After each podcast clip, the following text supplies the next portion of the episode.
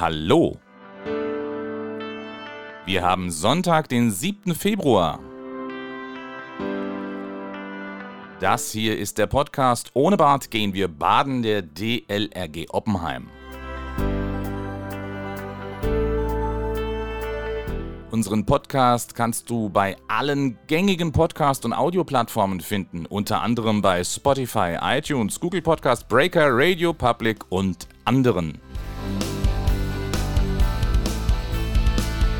Wenn du keine Folge unseres Podcasts verpassen willst, dann abonnier ihn am besten gleich.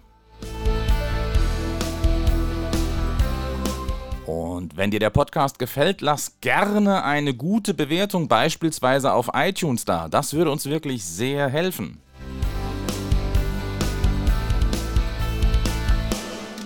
Und wenn du unseren Podcast auf Facebook, Twitter, WhatsApp und so weiter teilst, dann hilft uns auch das.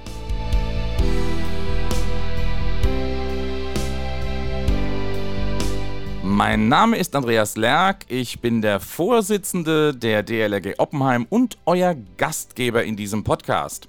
Eigentlich wollte ich heute mit euch den zweiten Teil der Kannewischer-Studie besprechen,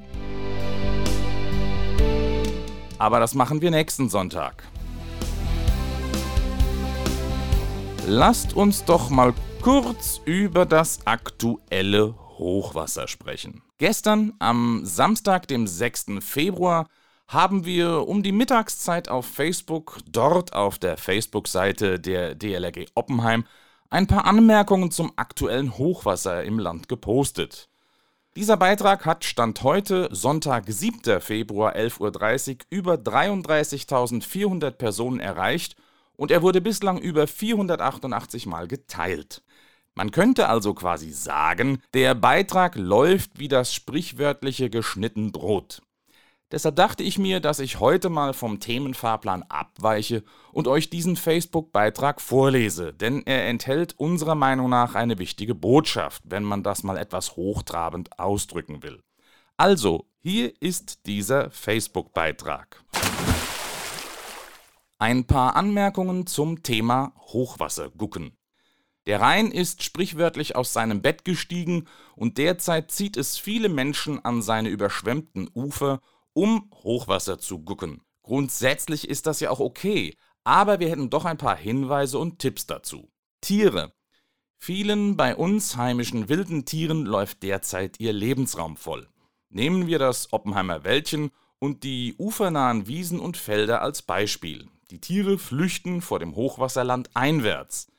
Wenn es dort dann eben aber von Menschen wimmelt, die auf dem Winterdamm spazieren gehen, treibt man die Tiere damit zurück in die überfluteten Flächen. Dort können sie ertrinken.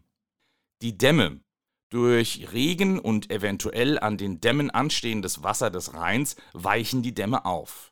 Wenn dann wieder zahllose Menschen auf diesem riesigen und vielleicht vollgesogenen Schwamm herumlaufen und dabei vielleicht noch von den festen Wegen abweichen, treten sie die Grasnarbe kaputt. Eine intakte Grasnarbe aber ist für das Funktionieren eines Dammes, eigentlich Deiches, unglaublich wichtig.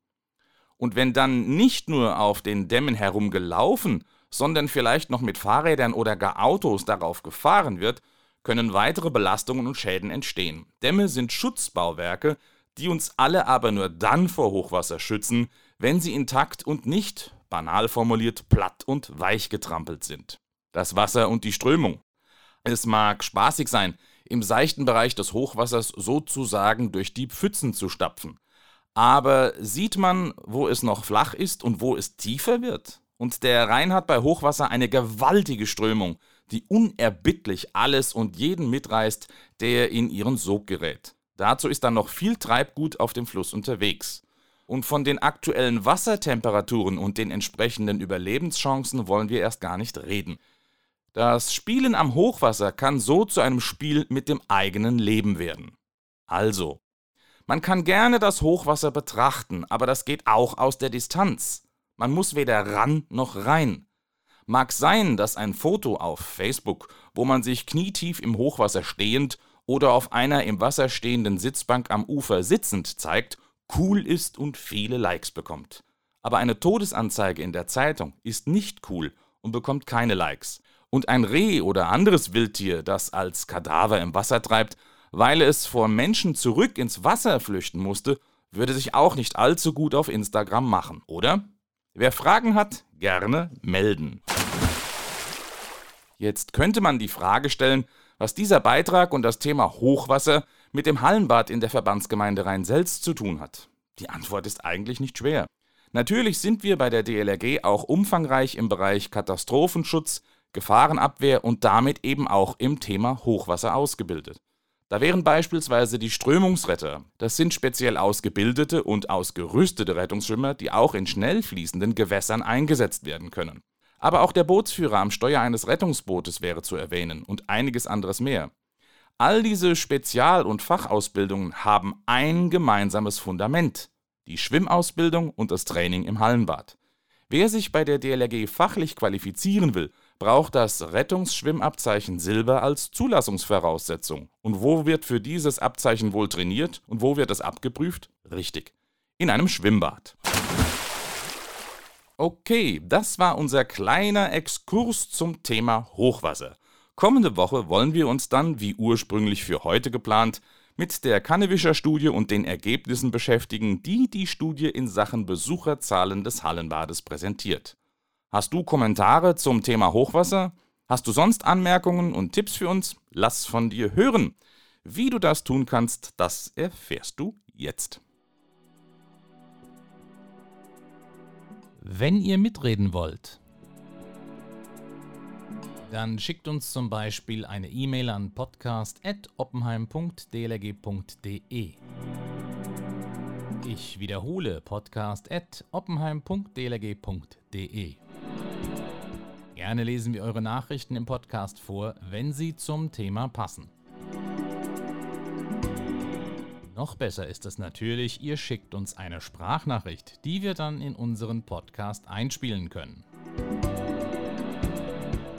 Ihr könnt mit eurem Smartphone eine Audioaufnahme machen und diese als E-Mail schicken. Oder ihr benutzt die Funktion Message auf der Webseite, die zu diesem Podcast gehört.